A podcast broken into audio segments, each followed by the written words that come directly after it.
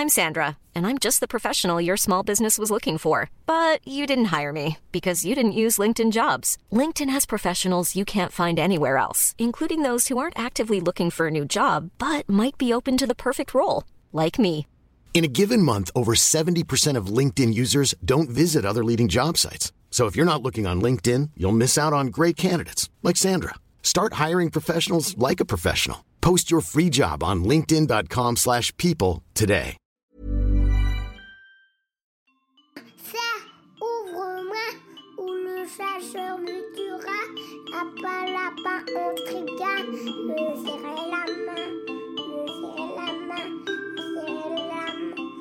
Ça, c'est mon petit garçon. Il vous a probablement fait craquer avec sa petite chanson. Moi, je suis Shane Love, maman solo, auteur du blog Mademoiselle Love, et je connais l'envers du décor. Et vous, vous écoutez Le Tourbillon, le podcast qui parle de la maternité, la vraie, loin des filtres Instagram. À travers Instagram, je découvre plein d'univers différents, mais aussi des combats, car si ce réseau social déploie quantité de jolies photos, il permet aussi de diffuser des messages forts. C'est le 17 octobre, lors de la journée mondiale pour le don d'organes et de la greffe, que j'ai eu connaissance du combat que mène Marine, la maman d'Aiden, et qui souhaitait diffuser son message au plus grand nombre. Message dont elle va vous parler dans cet épisode. Avec Marine, on discute des complications de sa deuxième grossesse, de son bébé guerrier et de la force que les enfants peuvent transmettre dès le plus jeune âge. Bonne écoute Bonjour Marine, un grand merci d'avoir accepté de témoigner dans le tourbillon. Merci à toi. Alors tu es maman de deux garçons, Evan qui a deux ans et Aiden le petit dernier qui a dix mois. Oui, c'est ça. Euh, je voulais savoir comment s'était passée ta première grossesse. Alors, ma première grossesse, la grossesse en elle-même, elle s'est super bien passée. Elle a été compliquée de l'avoir parce que j'ai mis 4 ans pour avoir Evan. Euh, ça a été très compliqué. euh, voilà, il y, a eu, euh, y a eu traitement hormonal pour l'avoir. Euh, premier traitement qui était juste un essai en fait, mais voilà, la magie a quand même opéré, donc j'ai eu Evan. Donc ça a été compliqué, mais je l'ai eu. Et la grossesse, ça s'est super bien déroulé. Donc franchement, parfait, en très bonne santé. Un pur bonheur pour Evan. Tu as très vite été enceinte de ton deuxième enfant suite à, à ton premier euh, accouchement. Comment est venue euh, cette décision de faire un, un enfant euh, rapproché? La décision, elle n'a pas eu lieu du tout en fait. C'était une grosse magie. Voilà, ça a été très compliqué pour avoir Evan et donc euh, dans nos têtes, on était même prêt à se dire qu'il n'y aurait pas de deuxième bébé. On était prêt à se dire que voilà, s'il fallait tout recommencer, on n'était pas prêt dans l'immédiat de refaire tout ce qu'il fallait faire.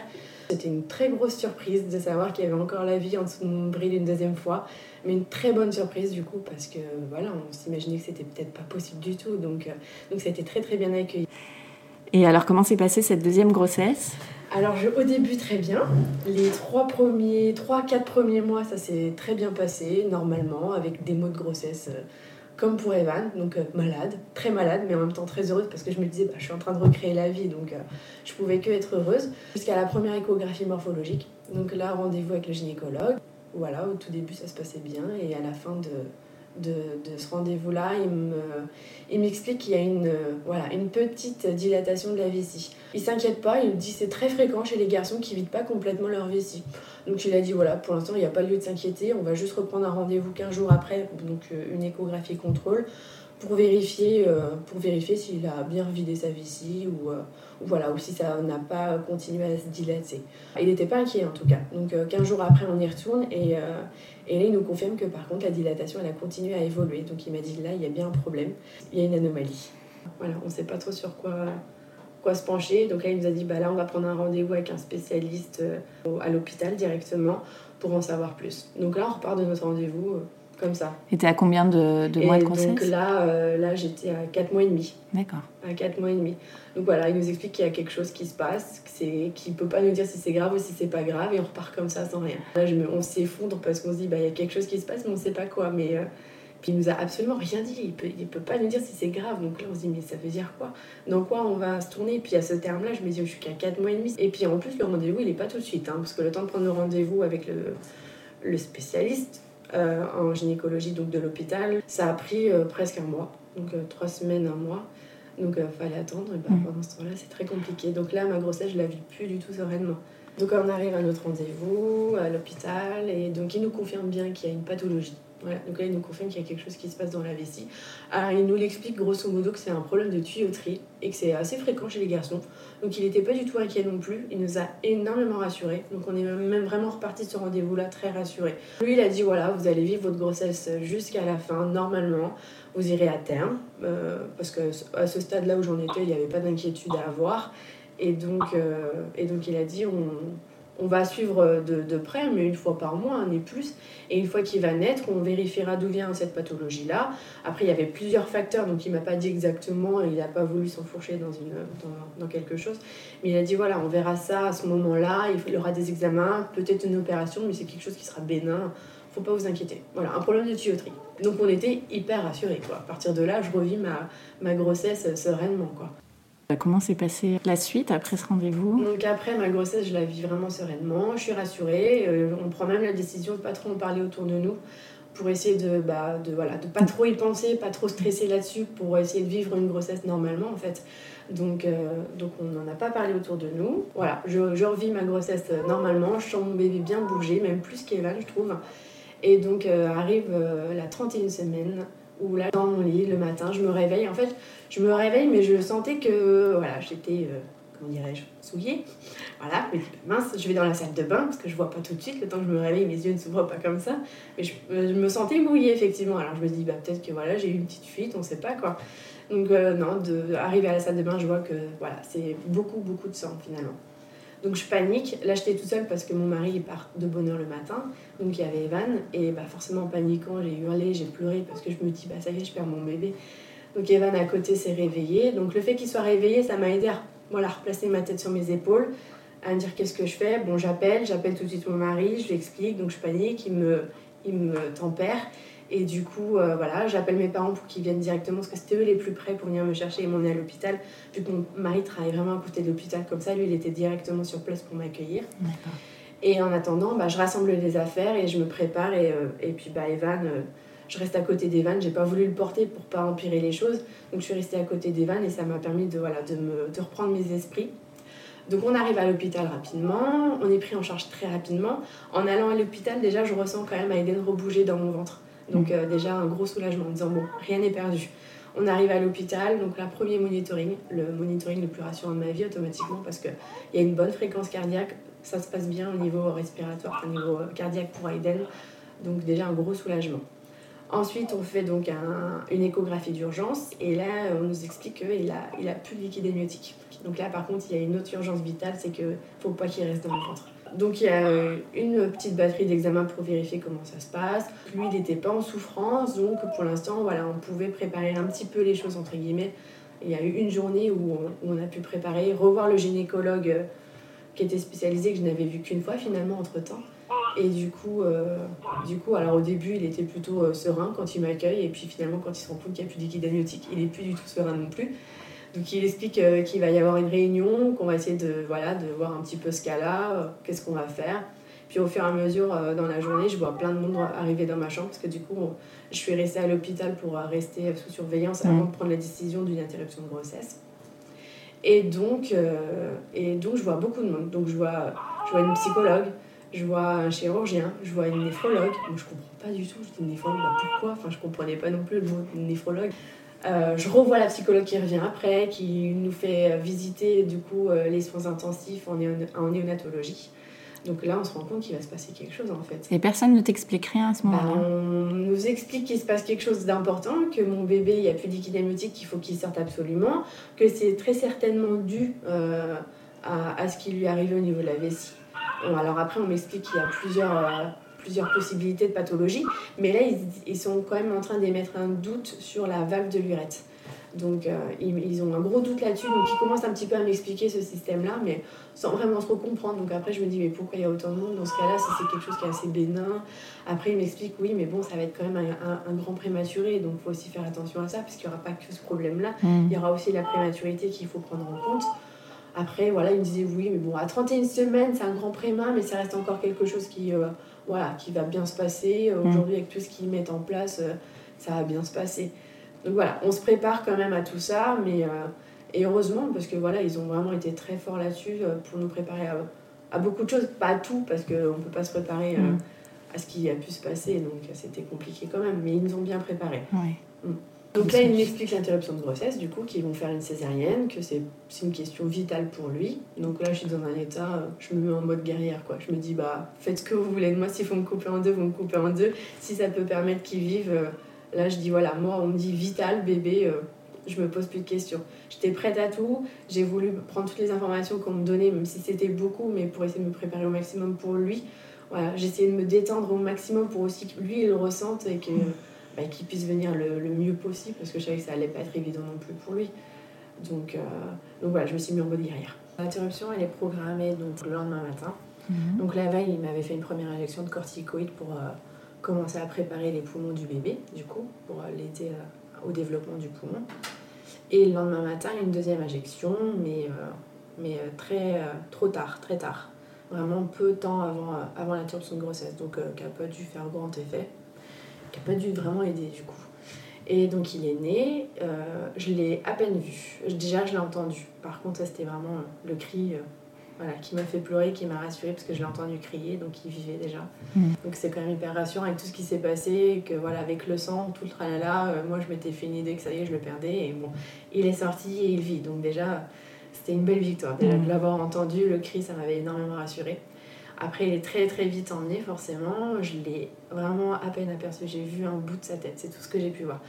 Euh, il avait envoyé qu'il avait déjà une, un état critique niveau respiratoire, donc euh, ils l'ont très vite ramené et donc ils n'ont pas pu le poser sur moi ni quoi que ce soit. Mhm. Donc ils l'ont très vite emmené, donc euh, papa a été rapidement, l'a vu rapidement comme moi, mais n'a pas pu le voir plus que ça non plus. Donc il est pris en charge très rapidement et il, et il part. Et là, donc là je me retrouve en salle de réveil toute seule avec mon mari qui était resté avec moi bien sûr, heureusement. On a attendu, on n'a pas plus de nouvelles que ça. Ensuite, euh, il nous monte dans la chambre, donc euh, toujours toute seule. On n'a toujours pas plus de nouvelles que ça. Mhm. On nous dit qu'on vous préviendra, on vous appelle quand euh, on aura des nouvelles, et on ne nous appelle pas. Donc on rappelle nous-mêmes en disant bah, est-ce qu'on peut descendre? Non, pas encore. On rappelle encore, et là on finit par rappeler à 17h, 17h30. Donc euh, ça commence à faire loin. Ouais. Les heures devenaient interminables pour nous. Alors après, on savait qu'il était bien entouré, on s'occupait de lui, donc on se dit vaut mieux que ce soit. La priorité c'était lui et la santé, donc, euh, donc on, on sait être patient, mais voilà, à un moment donné, euh, on veut le voir quoi. Donc à 17h30, on nous dit bah vous pouvez descendre. Mais voilà, sans nous dire plus ni quoi que ce soit, vous pouvez descendre. Donc on descend. La première chose que je vois, c'est plein de blouses blanches autour de lui. Et c'est vraiment ça qui m'impressionnait. Je Après, voilà, je voulais surtout le voir, mais euh, ce qui m'avait impressionné, c'était de voir toutes ces blouses blanches. On était habitué à voir les chambres, à voir tous les appareillages et voilà tout ce qu'il y avait autour de lui. On nous avait préparé à le voir branché, donc ça m'a Mhm. pas du tout impressionné de le voir branché. Parce qu'ils nous montrent des jolies euh, photos la veille et ils m'ont apporté un album de, de, de photos prématurées. Et ça m'aide à, voilà, à me dire que mon bébé il sera comme ça. Mhm. Donc ça sera pas une surprise, je vais le voir comme ça, mais c'est pour son bien. Donc été préparée à ça et ça m'a pas du tout euh, dérangé de le voir autant branché. Ça m'a pas fait peur. Je voyais que lui en fait. Il était super beau, il faisait euh, 2,05 kg, donc c'était un très beau poids de force pour un bébé prémat, 31 semaines, c'était incroyable. Ça a été une grosse force pour lui aussi. Donc, euh, donc voilà, il me faisait pas peur à voir. Voilà. Et du coup, euh, j'étais euh, très fière de le voir. Mais voilà, c'était vraiment les blouses blanches qui m'ont fait peur par contre, de voir autant de monde autour de lui.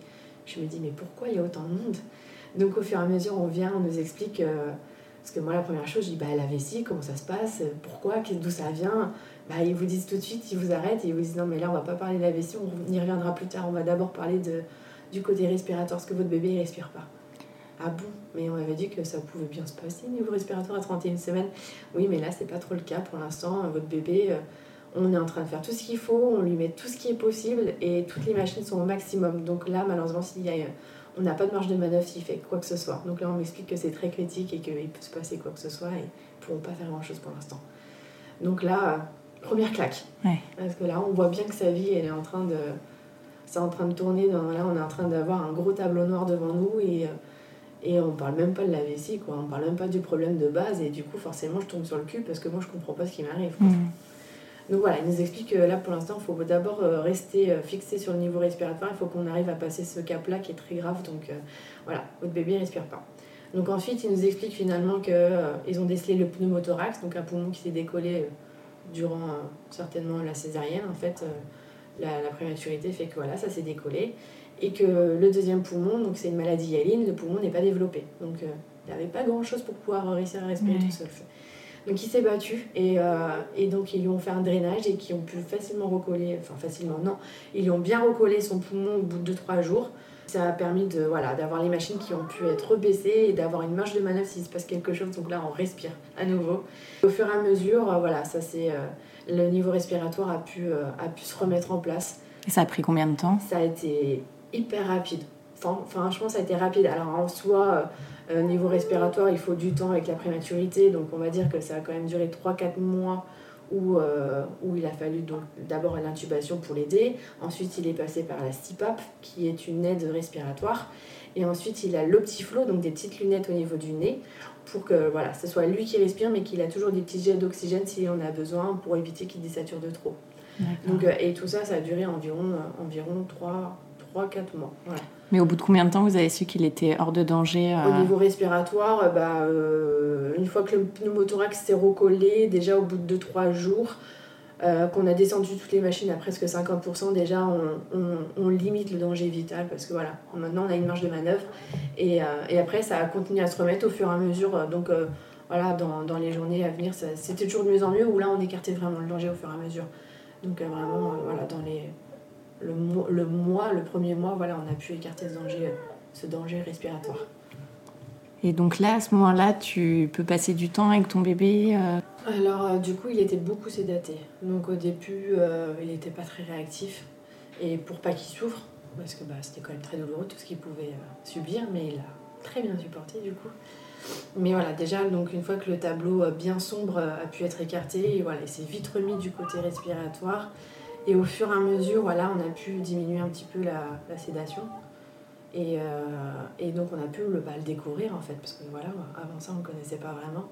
Donc on a pu le, le, découvrir et donc il a ouvert les yeux, euh, bah, un mois de vie à peu près, il a mmh. commencé à ouvrir les yeux. Donc vous êtes resté un mois à l'hôpital? Oui. Ouais, on est resté, bah, enfin même plus que ça, au final il est resté presque 4, 4 euh, bons mois, voire presque 5. Mmh. Parce qu'après il a eu plein de virus qui a fait qu'il devait retourner à l'hôpital, mais Ensuite est venu le problème de la vessie. Donc là, on commence à reparler de la vessie une fois que le niveau respiratoire allait beaucoup mieux. Et donc là, il nous confirme bien euh, la malformation, donc la valve de l'urètre.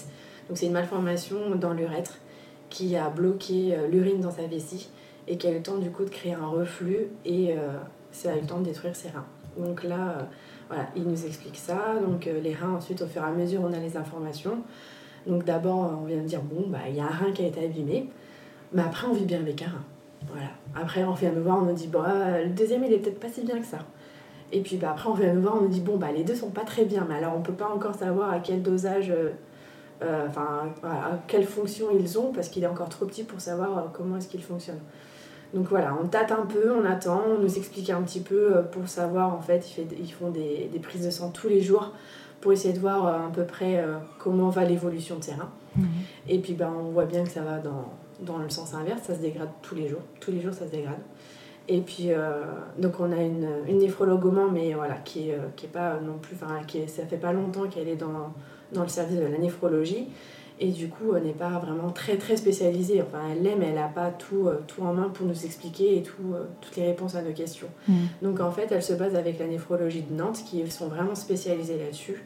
Et, euh, et, voilà. Et donc, euh, ils, ont, euh, ils ont cet intermédiaire-là pour avoir des informations, savoir quoi faire, comment, comment essayer de gérer ça, et jusqu'au jour où c'est plus gérable, ou bah là, dans ce cas-là, il faudra qu'on aille à Nantes. Donc, on redoutait ce moment-là, le jour où on nous dit qu'il faut aller à Nantes, parce qu'on sait que ça veut dire que ça devient grave, en fait. Et il y a un jour, on, voilà, du jour au lendemain, on nous explique qu'on va la fois aller à Nantes. Parce que voilà, ça se dégrade toujours et, et ça devient plus possible de gérer comme ça parce que ça devient grave. Donc effectivement, on arrive à Nantes. Donc là, ça a été très très rapide et très clair et net. Ça a été dur mais à, l'entendre, mais au moins ça a été clair. Donc elle arrive, euh, elle nous explique que, les taux qu'a Eden sont beaucoup trop hauts pour, euh, pour son âge. Il faut se dire qu'à l'âge adulte, il serait par terre, la, personne serait par terre. Donc il faut se dire quand même qu'Aiden est quand même là et qu'il réagit. Donc ça c'était vraiment un bon point, mais malgré tout les taux devenaient beaucoup trop hauts. Donc elle a dit voilà, si on continue dans ce sens-là, on va avoir un vrai problème. Donc là elle est en train de nous dire ça devient grave, enfin, voilà, ça veut dire qu'on peut encore le perdre. Donc, euh, donc elle nous explique la seule solution qu'on peut avoir, c'est la dialyse aujourd'hui. Mais c'est humainement impossible de faire de la dialyse sur un bébé moins de 3 kg. Et là, il faisait 1,7 kg. Donc là, on dit, vous êtes en train de dire que la seule chose qu'on peut faire, là, on ne peut pas la faire. On peut pas sauver notre bébé. Là, vous êtes en train de dire, on laisse partir notre bébé. Donc elle dit non, je dis pas ça. On va essayer de mettre en place des choses, mais voilà, je vous, explique que c'est compliqué. ce qui est en train de se passer, que là, les taux de votre bébé sont, ça devient vital, ça devient dangereux, et qu'on peut pas le laisser comme ça, mais on n'a pas 36 solutions. Donc euh, bon, faut digérer ça déjà. Et après, donc elle nous explique euh, qu'ils vont mettre en place un système de cartes. Donc ce sont des ions pour stabiliser euh, ses apports et ce qu'il a besoin pour essayer de stabiliser ça et essayer de, freiner donc sa chute vertigineuse de, la dégradation de ses reins et pour pouvoir maîtriser ça en attendant qu'il atteigne les 3 kilos. Donc elle a dit ça va être très rapide en fait dans la nuit, ça va être décisif. Si le lendemain on voit que les résultats freinent ou commencent à rediminuer, on va dans le bon sens et on va pouvoir avoir euh, plus d'action. Et si c'est pas le cas, bon, bah là, il va falloir réfléchir à d'autres choses. Là, ça va devenir compliqué, on va avoir un problème. Donc euh, la nuit la plus difficile de notre vie, encore une fois, parce que bah voilà, on sait encore une fois qu'on peut perdre notre bébé. Et le lendemain, elle revient et on a même, elle n'a même pas eu besoin de nous parler, on a vu sa tête en fait. Elle avait le grand sourire et puis elle avait le pouce levé. Ah. Donc là, on s'est dit, mon Dieu, ça y est, c'est en train de redescendre, on va pouvoir respirer et on va dire, bon, on va encore avoir des options. Rien n'est gagné, mais déjà, ça, veut dire qu'on peut avoir des options. Donc là, on respire encore une nouvelle fois. Notre bébé s'est encore battu. Donc on respire. Et puis bah là, voilà, on nous explique un petit peu plus maintenant euh, d'où vient le problème, pourquoi, euh, qu'est-ce que ça veut dire, la maladie, l'insuffisance rénale, parce que tout ça, ben, en fait, on savait pas, enfin moi personnellement, je savais pas tout mm. ça. Donc là, l'objectif, c'était euh, d'atteindre les 3 kilos. Voilà, parce qu'à partir des 3 kilos, il a le droit d'être dialysé. On rééquilibrait à chaque fois ses traitements pour, voilà, pour pouvoir atteindre euh, ces 3 kilos-là et, euh, et, passer par la dialyse. Et au final, bonne surprise, jusqu'à ces 3 kilos, en fait, ça, on a réussi à toujours améliorer donc, la créatinine qui est un facteur de la fonction rénale. Et, euh, et jusqu'aux 3 kg, on a même pu euh, écarter la dialyse.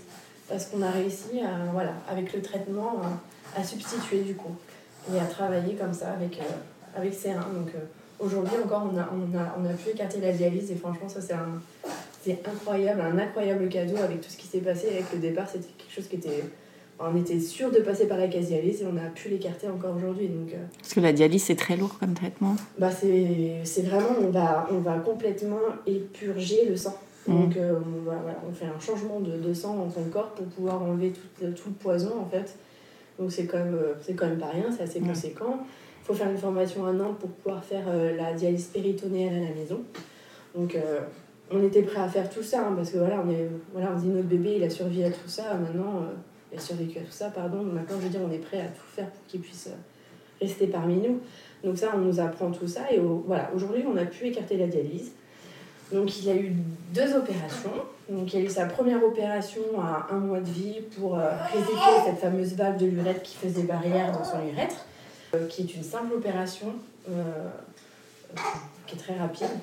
Et donc ça a pu permettre d'enlever la sonde au niveau de son urine et d'avoir du coup une fonction de, de la vessie. Euh, donc là, sa première opération, elle s'est très bien passée. Il faut savoir qu'une valve de l'urètre, cette malformation-là, elle arrive à n'importe quel âge et à n'importe quel moment. Malheureusement, comme c'était durant la grossesse, c'est très compliqué d'opérer durant une grossesse. Et c'est ce qui a causé autant de dommages, en fait. Et donc, la, la deuxième opération, c'était le 25 avril 2018. Euh, donc là, c'était pour poser la gastrostomie. Donc ce petit bouton qui est relié directement à l'estomac pour pouvoir lui apporter tous ses apports. Euh, donc son traitement et sa nutrition en entéral parce que bah, la maladie fait qu'il n'a pas faim et il est très nauséeux et donc euh, il vomit très facilement. Donc pour pouvoir quand même euh, avoir une bonne croissance et voilà, pour atteindre les, le poids, surtout le 10 kg pour être sur la liste d'attente de greffe, c'était important qu'il ait. Bah alors, on a Eden avec nous pour l'interview. tu veux participer? Bah oui.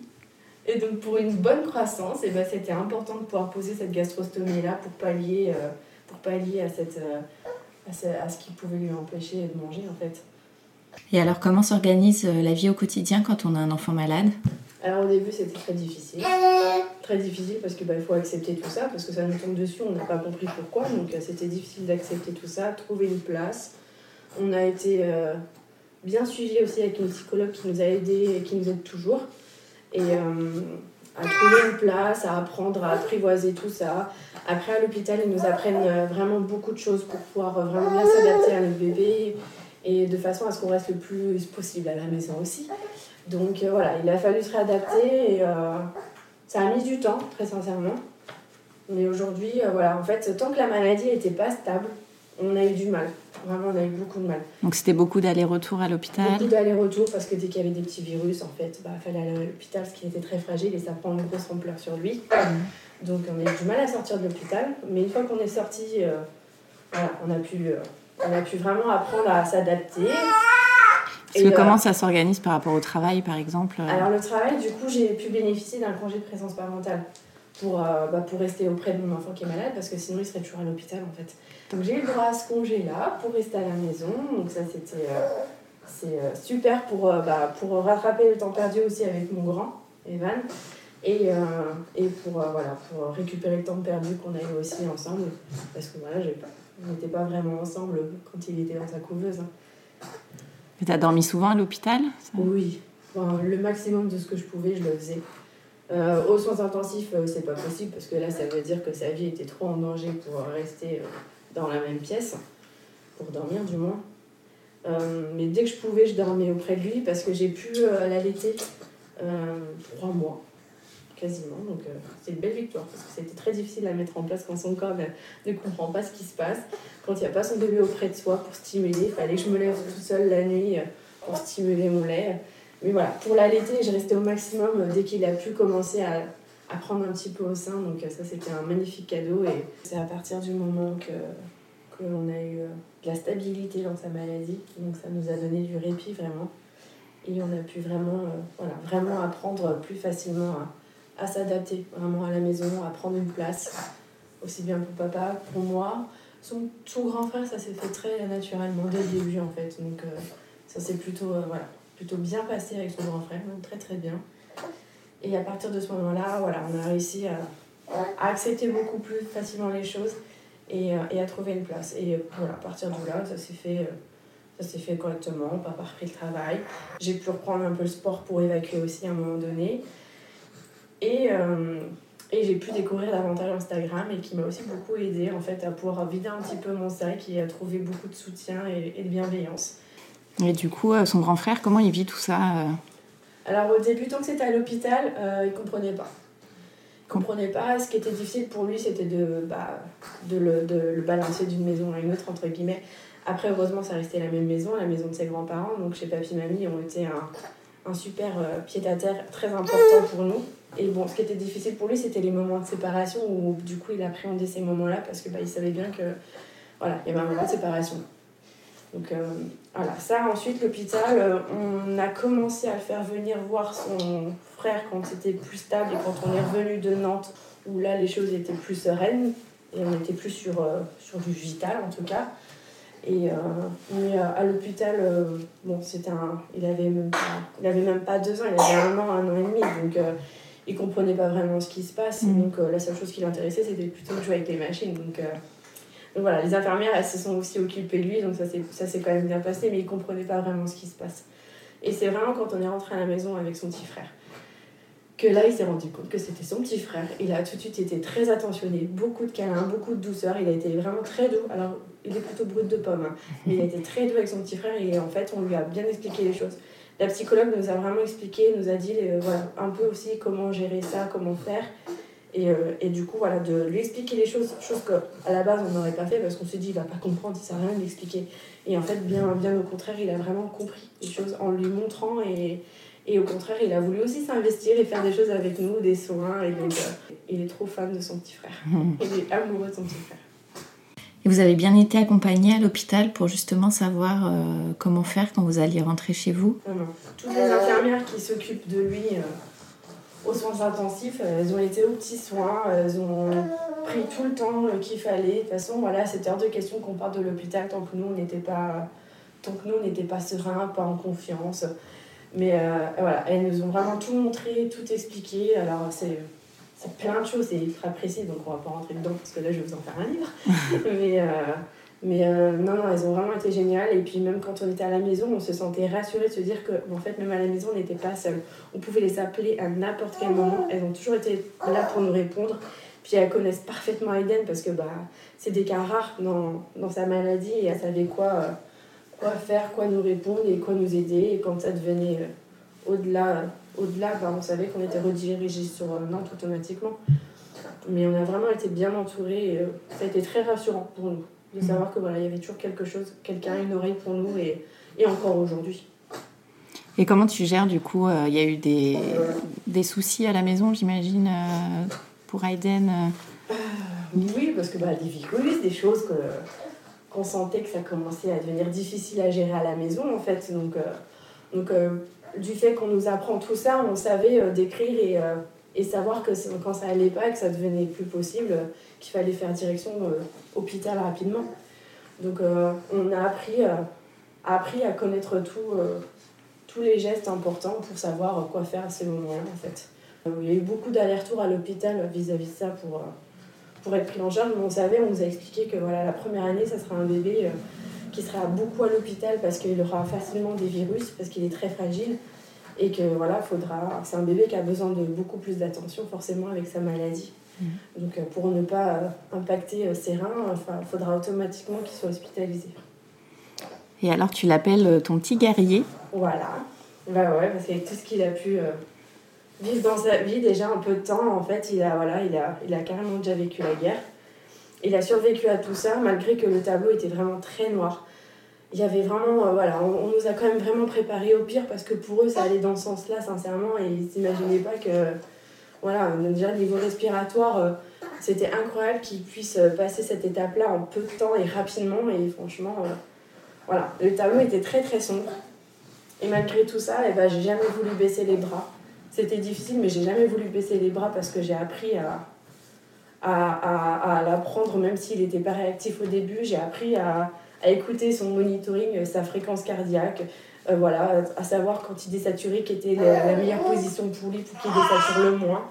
Et, et, tant que je voyais une ligne, en fait, sur cet écran-là, je me suis pas permise de baisser les bras et que tant qu'il était là et qu'il vivait et qu'il se battait, j'allais pas me baisser les bras. Et il s'est battu et du coup c'est devenu un vrai petit guerrier. Il a réussi à passer tout ça malgré que c'était très sombre. Et aujourd'hui il vit et il est hyper joyeux, il a tout sourire et il est malade et il ne nous montre même pas qu'il est malade. Mm. Je confirme. Et tu parles souvent de la force qu'il vous donne euh, à toi et, ton mari, comme si en fait parfois le rôle protecteur s'inversait un petit peu. Parce que c'est vraiment lui qui nous a appris euh, beaucoup de choses sur la vie il nous a donné la force en fait de, se battre parce qu'il se battait et, et en fait il y avait des fois on, on, voulait tout laisser tomber mais on se dit mais non mais c'est pas nous c'est pas nous qui vivons ça c'est lui et c'est lui qui avait la force de, nous montrer qu'il se battait qu'il a passé tout ça et donc il, sa force fait notre force franchement j'ai pas d'autre mot c'est ça sa force fait notre force et puis bah, de se retrouver tous les quatre en famille bah, c'est notre force à nous maintenant et alors, tu expliquais aussi que tu avais la possibilité de lui donner ton rein, mais que tu, préfères, que tu préférais le garder pardon, pour le moment. On sait pertinemment qu'il n'aura pas qu'une grève dans sa vie. Il sera greffé très tôt parce qu'on sait que le stade de sa maladie, euh, il est en pré-terminal. Donc euh, voilà, il a la fin de la phase de la maladie. Donc euh, on sait qu'il va être greffé là dans les, années, dans les années proches à venir, donc très tôt. Et donc, qui dit très tôt dit que quand on est enfant, on est prioritaire sur les listes d'attente de greffe. Donc il aura qu'une attente de 6 mois à 1 an, ce qui est hyper rapide en fait. Donc d'attendre un donneur euh, en peu de temps comme ça, déjà c'est vraiment une, une, bénédiction de pouvoir voilà, lui enlever le poids de sa maladie comme ça. Et, euh, et chaque greffe est très importante en fait pour essayer qu'il y ait la meilleure compatibilité et pour qu'elle puisse tenir le plus longtemps possible dans sa vie. Donc, euh, donc l'idée c'est d'attendre dans un premier temps du coup un donneur et, euh, et, moi de préserver le, le, mien et celui de papa en fait parce que voilà on ne sait pas encore aujourd'hui lequel entre nous deux sera le plus compatible et s'il y en a un de nous deux déjà parce qu'ensuite voilà on sait qu'on devra y repasser quand il sera plus grand donc à partir de l'âge d'adulte à partir de l'âge de 18 ans quand il devra avoir une greffe il sera plus prioritaire et donc là il pourra avoir des années d'attente et il devra automatiquement repasser par la case dialyse par la case dialyse et et pour lui éviter tout ça, à ce moment-là, c'était plus intéressant pour nous de lui garder notre rein pour qu'il évite d'attendre tout ça en fait. Mm. Donc euh, en espérant qu'il ait la meilleure compatibilité pour lui et qu'elle puisse durer le plus longtemps possible. Donc vraiment, chaque greffe est très importante. Et, euh, et on fera ces matchs-là à ce moment-là, savoir qui, a la meilleure compatibilité, sachant que l'un des deux parents a enfin, les deux parents ont automatiquement 50% de compatibilité déjà de base. Après, il y a plein de, plein de facteurs euh, qui vont, euh, qui vont faire, voilà, savoir lequel de nous deux sera la meilleure compatibilité. Après, ça sera un donneur de son vivant peut donner son rein que dans le cercle familial, parce que c'est un organe vital qui se donne pas comme ça non plus. Hmm. Donc voilà, à ce moment-là, on préfère le garder pour ces moments-là, parce que s'il en aura besoin de plusieurs, et eh ben on veut être là, répondre à ce moment-là pour qu'il évite d'avoir trop d'années d'attente. Et alors le 17 octobre dernier, euh, journée mondiale de la greffe et du don d'organes, tu as contacté pas mal de personnes sur Instagram. C'est d'ailleurs comme ça que je t'ai connue. Euh, comment t'es venue cette idée euh, pour sensibiliser au don d'organes? En commençant sur Instagram et en, en commençant à expliquer son histoire, j'ai eu beaucoup de retours, beaucoup de bienveillance et euh, beaucoup de personnes qui étaient vraiment intéressées par son histoire et euh, qui s'intéressaient et qui ont commencé à poser des questions sur le don d'organes justement. Pourquoi est-ce qu'elle en avait besoin? À quel moment? Est-ce que, Comment ça se fait que c'est possible de le faire à cet âge-là? Enfin voilà, beaucoup de questionnements là-dessus. Et, euh, et puis bah, on se rend compte, on s'intéresse au don d'organes parce qu'on sait qu'on va y passer. Donc, donc automatiquement, voilà, j'ai voulu continuer à expliquer son histoire. Mon objectif principal, du coup, reste voilà, d'expliquer son histoire pour sensibiliser l'importance qui est le don de l'organe, parce que malheureusement, il y a encore trop de gens qui ne sont pas au courant qu'il y a la loi qui est passée, euh, qu'est-ce que ça implique, et qu'il y a juste une parole à donner. Il y a encore voilà, beaucoup de gens qui ne le savent pas, et de pouvoir euh, parler son histoire et de sensibiliser et de se faire comprendre l'importance que le don a, et ben voilà, ça m'est très important, et du coup, c'est une action qui m'est chère. Euh, donc cette loi, euh, c'est quoi pour rappel? Donc c'est le 17 janvier qu'elle est passée, euh, qui permet de voilà d'aujourd'hui qu'il y a juste euh, le, un mot à dire autour de soi pour dire qu'on est donneur en fait. Il y a juste une phrase. Il faut que ce soit juste autour de soi, sa famille qui le sache.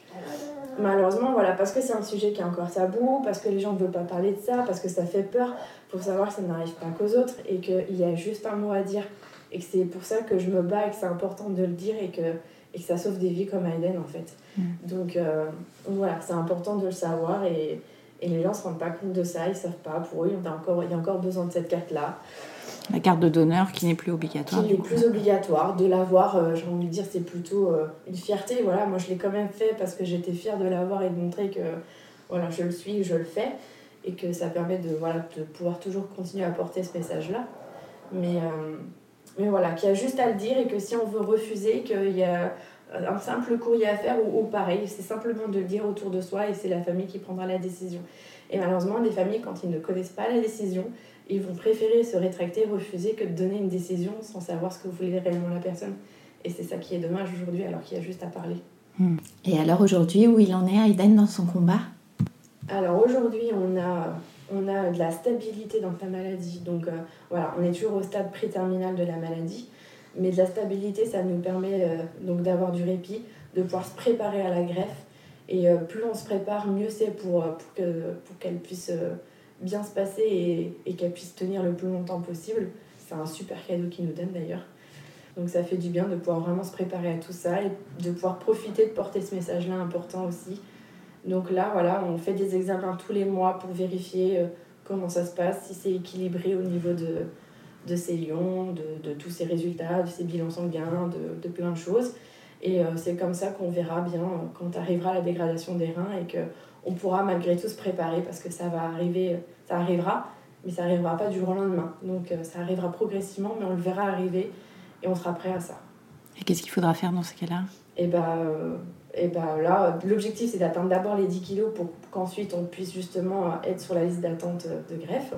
Donc là, l'objectif d'être à 10 kilos euh, principalement. Et une fois qu'on y sera, on ne mettra peut-être pas tout de suite sur la liste d'attente parce que pour l'instant, tant qu'on arrive à, être stable dans sa maladie et à substituer avec le traitement, on peut encore retarder un petit peu cette échéance-là. Ce ne sera, pas, sera pas non plus euh, des années et des années parce qu'on sait que ça va arriver, mais euh, ça nous fait gagner toujours du temps pour se préparer. Et alors, c'est quoi être une Wonder Mum? Hmm, Une Wonder Mum. Ah. Alors, euh, c'est une maman déjà. Alors, toutes les mamans, c'est des Wonder déjà. Et, euh, et pour ma part, euh, c'est être une maman infirmière. J'ai appris à voir des choses que je ne serais jamais restée debout en fait. J'ai. Hmm, il y a des choses où j'ai appris, en fait, j'ai appris à devenir une, une, guerrière en moi. Et une guerrière en moi qui est sortie parce que, parce que j'ai appris à, à voir des choses que je ne pouvais pas voir que des choses, j'aurais, je serais par terre en fait. Une première prise de sang déjà sur mon premier bébé, je pouvais pas rester, j'étais dans le couloir. Et là, j'ai appris à le voir, euh, à le voir avec, euh, avec plein de prises de sang, des perfusions, des perfusions à la tête, qui lâche et je me suis retrouvée avec sa tête pleine de sang. Je, je, je, de, de, voilà, de le voir piquer, j'ai toujours voulu être là et voir tout ce qui se passe et rester là pour lui parce que c'est lui qui subissait et pas moi. J'ai appris à changer vis-à-vis de ça. Et j'ai appris, voilà, le, le, jour où je l'ai vu se faire désintuber, où je l'ai vu changer de couleur parce que du coup, il avait du mal à reprendre sa respiration. Ou, franchement, pareil, là, c'était très dur, hein, mais euh, à la base, je, je partais dès le début, quoi. Mais non, j'ai appris à rester là, à rester debout pour lui, et à, à voir tout ça. Et même quand on entend son bébé hurler, voilà, j'ai voulu rester là et pas flancher. J'ai jamais flanché. J'ai pas voulu flancher pour lui. On va passer aux questions de fin d'épisode un peu plus légères. C'est quoi pour toi être une maman bretonne? C'est une maman euh, plein de couleurs et euh, qui ne baisse jamais les bras. quels sont tes projets pour toi et ceux en famille? Euh, alors, euh, bah, une grosse remise en question sur ma carrière pour l'instant qui, est en, donc, qui est en temps mort et donc forcément, je réfléchis encore à là-dessus sur mon avenir et sur ce que je veux faire. Et euh, toujours, toujours vivre au jour le jour, profiter de chaque instant en famille, c'est très important. Et voilà, on va continuer de se battre et ne jamais baisser les bras et porter ce message-là très important à nos cœurs. Merci beaucoup Marine. C'est moi qui te remercie. Un grand merci d'avoir écouté le tourbillon. Si vous souhaitez en savoir plus sur le don d'organes, je vous invite à consulter le site dondorganes.fr. Et si ce podcast vous plaît, n'hésitez pas à en parler autour de vous et à lui mettre plein d'étoiles sur iTunes.